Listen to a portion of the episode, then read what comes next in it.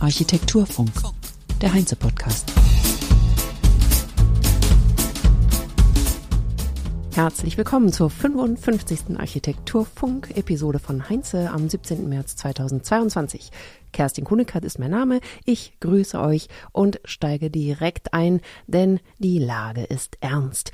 Wir stehen bei höchsten Inzidenzen kurz vor der Aufhebung aller Corona-Schutzmaßnahmen, beziehungsweise die Länder sollen entscheiden. Ab Sonntag sollen zum Beispiel ArbeitgeberInnen selbst die Gefährdung durch das Virus einschätzen und entscheiden, ob die Leute im Homeoffice oder im Büro arbeiten sollen. Auch wer also das Homeoffice sicherheitshalber vorziehen würde, muss dann also ins Büro kommen, wenn die Chefinnen das so möchten. Deshalb wenden wir uns heute dem Thema Büroräume zu.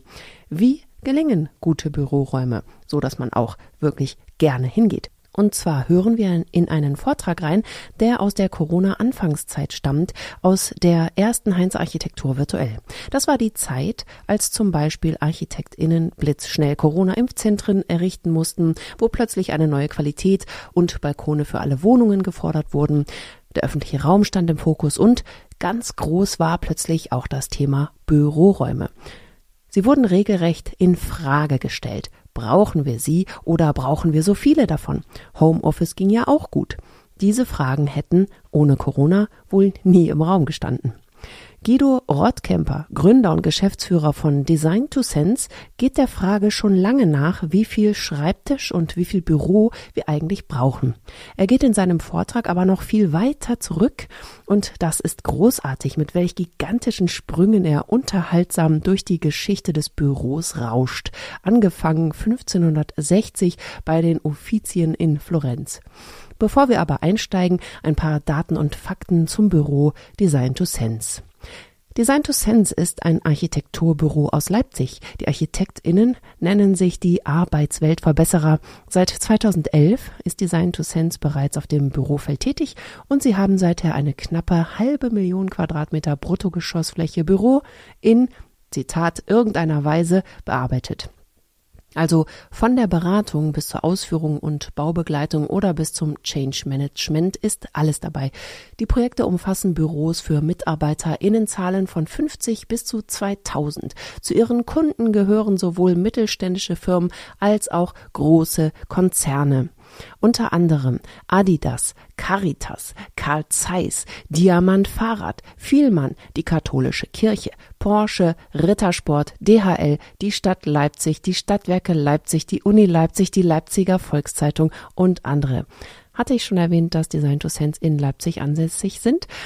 Um ein gutes Bürokonzept entwickeln zu können, es, Zitat, überhaupt hinzukriegen, sei immer die Grundfrage zu beantworten, was ist eure Kultur?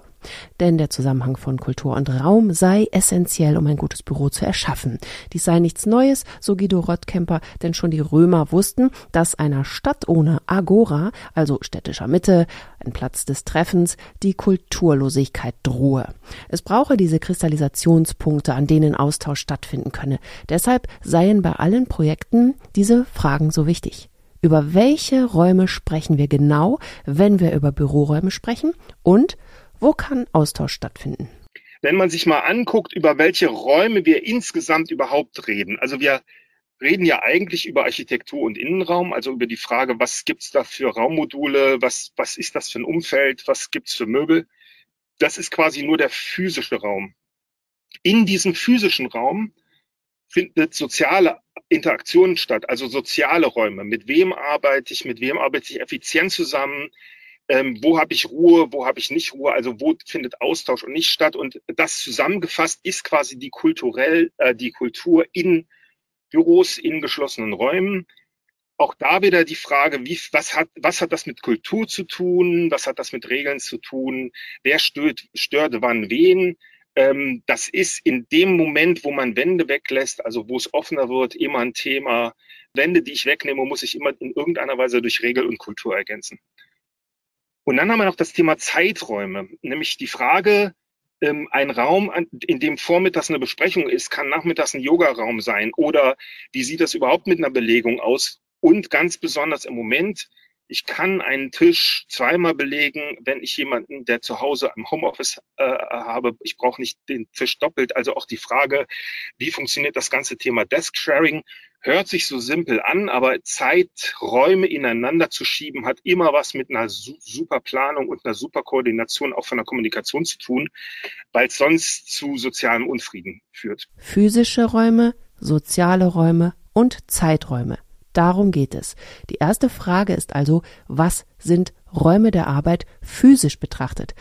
Die Geschichte ihrer Entwicklung der letzten 450 Jahre in großen Zeitsprüngen. Das erste Büro der Welt sind die Offizien in Florenz. Dass es Office heißt, ist kein Zufall. Der Namensgeber des Wortes Office sind die Offizien. Ich habe im Prinzip, da sind damals die Ministerien von Florenz untergebracht gewesen. Ich habe einen langen Gang und links und rechts Büros, Türen zu diesen Büros. Das ist ein Bürotypus, der sich dann seit 1582, glaube ich, knappe 450 Jahre ge gehalten hat, beziehungsweise heute noch existiert. So, dann kommt sozusagen die, der nächste große Sprung, ist das ganze Thema Großraumbüro. Auch da gibt es eine Story zu, wo das herkommt. Äh, Chicago ist abgebrannt und zum Wiederaufbau Chicagos haben sich die besten Ingenieure der Welt dort getroffen und dann sind mehrere Aspekte zusammengekommen. Zum einen ist der Stahlskelettbau sehr ausgereift gewesen. Das Thema Strom, elektrischer oder elektrisches Licht in Häusern hat Einzug gehalten und dann kam Otis noch mit seinem Fahrstuhl und hat eine vertikale Erschließung zugelassen und damit waren die Faktoren gegeben, damit der Skyscraper, also der Wolkenkratzer erfunden worden ist.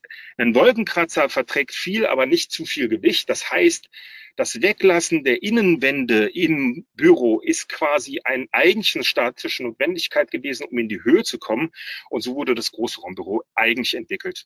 Auch das muss man sagen, Großraumbüros, wie man sie in den Staaten kennt, sind eigentlich in Europa relativ unüblich, weil diese Flächendimensionen wenig da sind.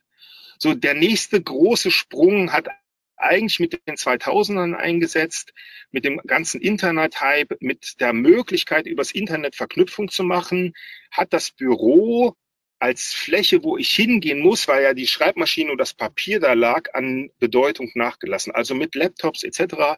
Ähm, sind immer mehr Prozesse aus dem Büro äh, hinausgetragen worden. Heute haben wir agilen Austausch zwischen Leuten, die ganz woanders sitzen. Also diese Grenze zwischen den sozusagen zwischen denen, die im Büro sind und die außerhalb des Büros äh, sind, die wird immer weicher. Aus der 450-jährigen Geschichte lassen sich drei Bürotypen festhalten. Die lineare Struktur der Offizien mit Fluren, die geschlossene Büroräume erschließen, die offene Großraumbürostruktur und die Vernetzung des physischen Büros mit der Außenwelt, also Zitat agile Strukturen. Guido Rottkemper erzählt, dass bei der Frage, zu welchem Bürotypus eine Firma neigt, ganz unterschiedliche Antworten herauskommen, je nachdem, wen man fragt in dieser Firma. Wer sagt was und warum ist das so? Es gibt immanent in Unternehmen bestimmte Strukturen wie Geschäftsleitung, Finanzen, Personal etc., die neigen immer noch zu Abteilungsstrukturen. Die sagen, um meine Abteilung, um mein Büro brauche ich einen brauche ich eine, eine Wand, einen geschlossenen Raum, eine Tür, die ich zumachen kann aus Sicherheitsgründen oder Vertraulichkeitsgründen und die stehen auf ihrer Abteilung. Und dann gibt's äh, Bereiche wie Projektmanagement, Forschung und Entwicklung, die also auf soziale Interaktionen und gemeinsam Dinge entwickeln angewiesen sind, die zu Projektstrukturen neigen, die sagen, ich brauche die Wände nicht, aber ich brauche irgendwas, wo wir spontan uns besprechen können. Und dann gibt's wieder äh, Bereiche wie Marketing etc. etc., die die ähm, so viel unterwegs sind, dass sie sagen, Mensch, gib mir ein gutes Auto und ich brauche ein, ein gutes Laptop, damit ich von zu Hause remote arbeiten kann, aber ich, ich stehe nicht, bestehe nicht unbedingt auf meinem Arbeitsplatz. Will heißen, das allein zeigt schon, dass der Versuch, mit einer einzigen Struktur über Unternehmen zu gehen, ein Problem ist. Das ist nämlich dasselbe Problem, wenn ich ein Unisize-T-Shirt habe, ist der Anteil derer, denen das Unisize-T-Shirt passt, geringer als der, denen es passt. Will sagen, wir haben an der Stelle, als wir das rausgekriegt haben, gemerkt, wir tun gut daran, das Unternehmen im Detail anzugucken, um zu gucken, wer braucht eigentlich welche Strukturen, um niemanden zu Strukturen zu drängen, wo Leute dann unzufrieden sind. Das war die Annäherung über den physischen Raum. Weiter geht es mit dem sozialen Gefüge. Ich komme jetzt mal aus einer ganz anderen Geschichte, nämlich der Frage, wie ist eigentlich Kollaboration zwischen Menschen strukturiert? Und zwar bedient er sich dabei des Modells der Spiral Dynamics, das von Don Edward Beck aufgestellt und von Frederic Laloux aufgegriffen wurde in dem Buch Reinventing Organizations aus dem Jahr 2015. Ich habe ein YouTube-Video verlinkt, das sowohl die Spirale als auch die Inhalte des Buches nebeneinander stellt und gut erklärt. Die Spiral Dynamics ist eine farbige Spirale, ein Modell zur Veranschaulichung der Entwicklung menschlicher Weltanschauungsebenen und einzelner Organisationsformen. Die einzelnen Entwicklungsstufen der Organisationsformen sind farblich markiert. Hören wir Guido Rottkempers Erklärung zum Modell und danach fasse ich die Farbstufen noch einmal kurz zusammen. Diese sind Purpur, Rot, Blau, Orange, Grün, Gelb, Türkis. Es beginnt mit der purpurnen Entwicklungsstufe. Der Beginn dieser Struktur für uns sind die Tribal-Kulturen, also sozusagen, als wir noch mit Stämmen durch die Steppe gezogen sind, gab es immer eine kleine Gruppe von Leuten, da hat jeder das gemacht, was am besten konnte. Der eine ist schneller gerannt und ist dem Viech hinterhergelaufen und der andere hat das erschlagene Viech dann auf seinen starken Schultern äh, äh ins, ins Lager zurückgetragen. Ähm, das heißt, die haben sich weitestgehend selbst organisiert und wenn sie zu groß geworden sind, weil sie gut organisiert äh, nur intuitiv funktionieren, dann haben sie sich geteilt zu kleineren Gruppen wieder die Zusammengehörigkeit zum Gesamten war überlebenswichtig. Also gerade fürs, für die Jagd etc. ist die Intuition, wenn da einer sozusagen ausschert, das funktioniert nicht. So, dann haben sich daraus die Big Daddy-Strukturen entwickelt. Das heißt, äh, äh, gute Jagdgründe etc. Dann ist irgendjemand gekommen und hat den anderen erzählt, wie es funktioniert und dass er derjenige ist, der der Boss ist. Ähm, das hat viel mit Machterhalt zu tun. Links und rechts gab es dann Leute, die dafür gesorgt haben, dass dem Chef nichts passiert ist. Ähm, sozusagen äh, Machtstrukturen. Aus den Strukturen haben sich dann die Hierarchien entwickelt. Der Unterschied zwischen den Machtstrukturen und den Hierarchien, also den Big Daddy-Strukturen, ist vor allem, dass hier die Struktur die stabile ist. Das heißt, ein Geschäftsführer kann ausgetauscht werden, bestimmte Führungsfunktionen können ausgetauscht werden, ohne dass die Gesamtstruktur des Unternehmens äh, in Frage gestellt ist. Das sind in der Regel Strukturen, die extrem beständig und vor allem sicher nach Regeln funktionieren, die krisensicher sind, die dort durchmarschieren. Ähm, ein Großteil aller ähm, DAX-Unternehmen hat solche blauen hierarchischen Strukturen, weil sie verlässlich funktionieren. Jetzt haben wir sozusagen mit dem ganzen Thema äh, Internet, Schnelligkeit, äh, kürze, pro, kürzere Produktzyklen ist die Frage nach, wie entwickle ich sowas und bin ich nicht im Team schneller Sachen zu entwickeln, als wenn ich nur auf die Ansagen des Chefs äh, warte. Daraus haben sich kollegiale Strukturen ergeben. Also das sind dann die ersten Meetingräume gewesen, Offsite-Meetings, wo sozusagen sich äh, über Abteilungen hinaus einzelne Projektteams gebildet haben, die parallel was gemacht haben. Man sieht das auch der Struktur ganz gut an. Das ist so eine Mischfunktion zwischen die einen arbeiten noch abteilungsorientiert, die anderen eher projektorientiert. Ähm, das ist so ein, so ein, so ein, so ein Mischmasch und ist quasi schon äh, so ähm, horizontaler vernetzt. Also während ich in der Hierarchie immer über oben gehen muss, also immer vertikal gehen muss, äh, findet hier eine äh, horizontale Vernetzung. Ich suche mir also Leute aus verschiedenen Abteilungen zu Projektteams zusammen, um, um so besser arbeiten zu können.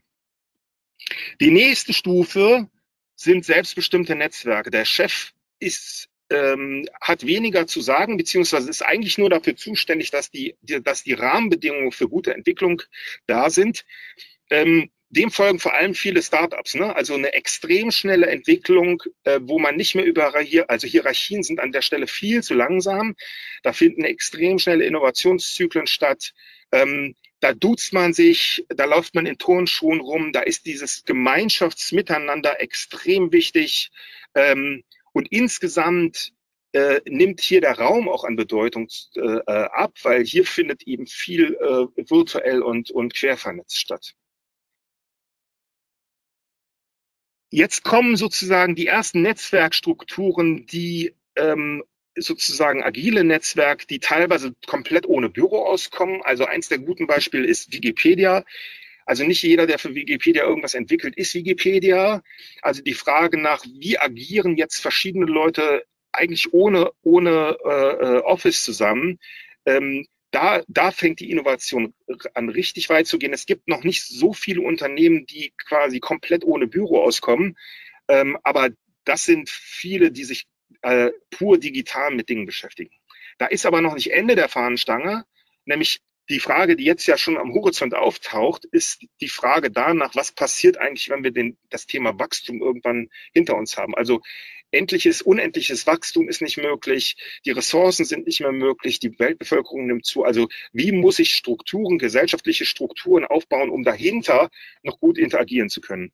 Ähm, von diesen Strukturen gibt es ganz wenige. Forschungsgruppen sind so ein Beispiel. Also es sind Leute, die gemeinsam an Sachen forschen, teilweise noch, noch nicht mal für Geld, aber die sozusagen bereits dabei sind, Modelle zu entwickeln, die weit in die Zukunft gehen und äh, sich eigentlich nur temporär als Projektteams zusammen äh, zusammenpacken. Also das sind sozusagen sehr lockere äh, und meistens projektorientierte äh, Themen, die da angegangen werden. Ich fasse zusammen.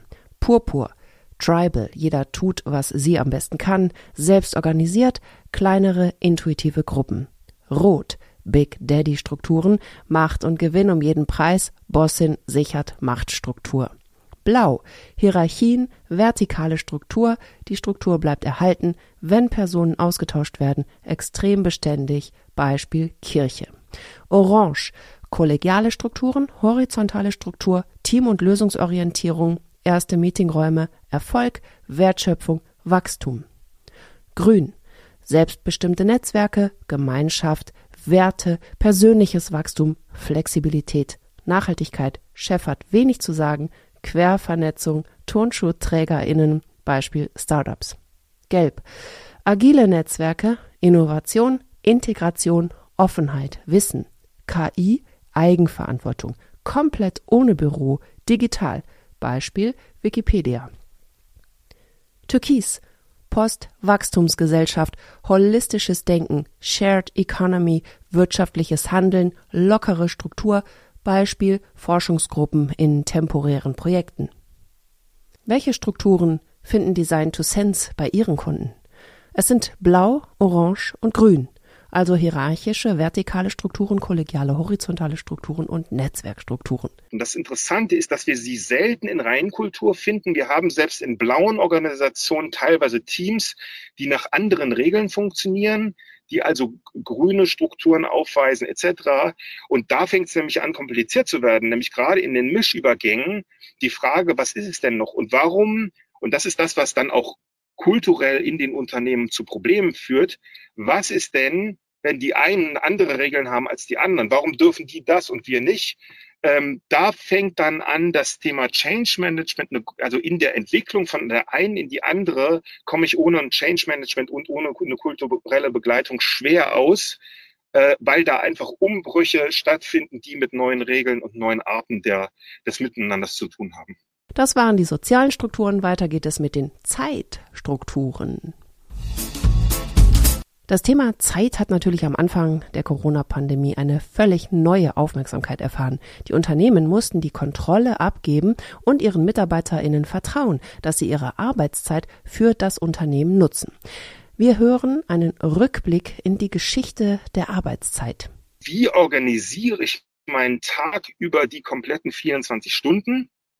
Da fange ich weit hinten an. 1516 hat Morus ein Buch geschrieben zum Thema Utopia. Das heißt, er hat sich Gedanken darüber gemacht, wie irgendwann 500 Jahre später, also jetzt so ungefähr, Leute arbeiten und leben. Und er ist damals davon ausgegangen, dass wir drei Stunden am Tag arbeiten, dann mittags lange Pause machen und dann wieder dreieinhalb Stunden arbeiten. Das Interessante ist, dass er damit bereits den Kern getroffen hat. Nämlich eigentlich wissen wir heute, dass wir effektiv an völlig konzentrierter Arbeit nicht mehr als sechs Stunden am Tag leisten können.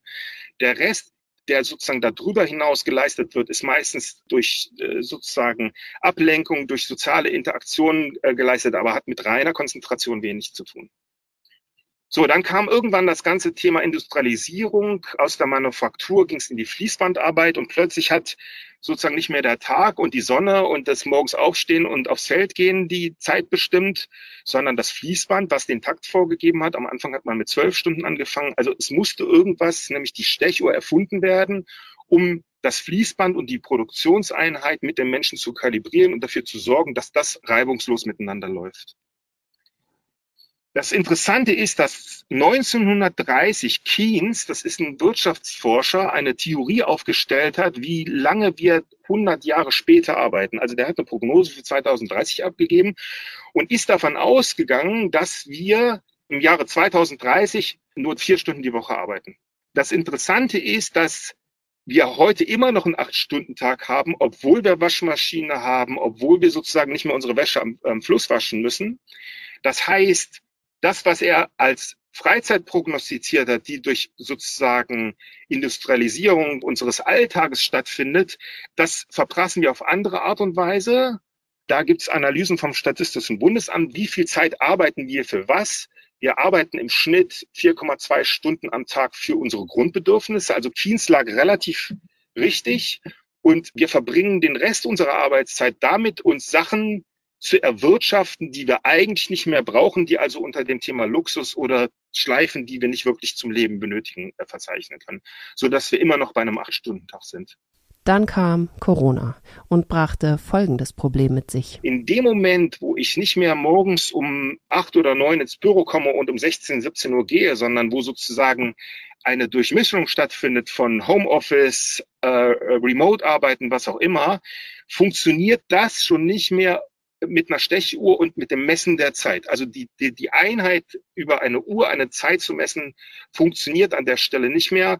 Das ist nebenbei gesagt ein Thema, was wir im Moment mit äh, Firmen besprochen haben, was ihre was ihre Erfahrungen aus Corona sind. Und die meisten Führungskräfte sagen, was sie am meisten lernen mussten in der Zeit, Vertrauen zu haben nämlich Vertrauen, dass die Leute zu Hause auf, auch arbeiten, dass sie sich selbst organisieren und dass die eben nicht äh, sozusagen zu Hause auf der faulen Haut rumliegen. Also das ist ein Paradigmenwechsel und erlaubt dann sozusagen seinen Tag ne, zwischenzeitlich eine Waschmaschine anzuschmeißen und dann noch abends länger zu arbeiten oder die Kinder zu betreuen und wenn die im Bett sind, dann noch Vorträge zu erarbeiten. Oh, das klingt so anstrengend.